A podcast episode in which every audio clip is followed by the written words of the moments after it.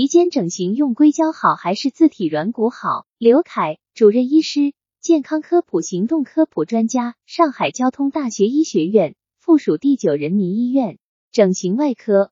呃，对于我们的鼻尖来说呢，肯定是用自体软骨啊，比硅胶要好啊。那么这个是业内呢，大家是公认的。为什么呢？因为我们鼻尖的结构。是一个比较软的，相对于鼻梁来说比较软的、有弹性的一个结构。那么硅胶呢？呃，如果鼻尖是用硅胶的话呢，呃，通常呢，弹性的这个软的感觉会丧失，而且由于硅胶啊，它会受到重力的影响，它会对鼻尖部的皮肤有一个长期的一个抵压作用。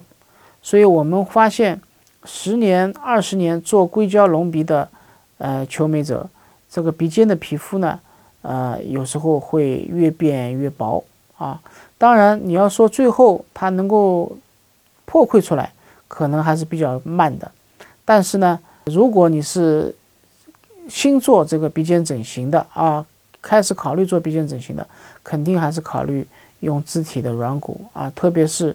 用到自体的耳软骨进行覆盖和支撑，相对硅胶要好得多。因为耳软骨它对软组织的相容性和这个对抗重力作用啊，都是要远远强于硅胶材料。专家提示：鼻尖整形用硅胶好还是自体软骨好？对于鼻尖用自体软骨会更好。若用硅胶，鼻尖的弹性和软的感觉会丧失，而且硅胶受重力。对鼻尖皮肤有抵压作用，鼻尖皮肤会越变越薄。若是新做或考虑做鼻尖整形，用自体软骨比较好，特别是自体耳软骨。耳软骨对软组织的相容性以及抵抗重力的作用都远高于硅胶。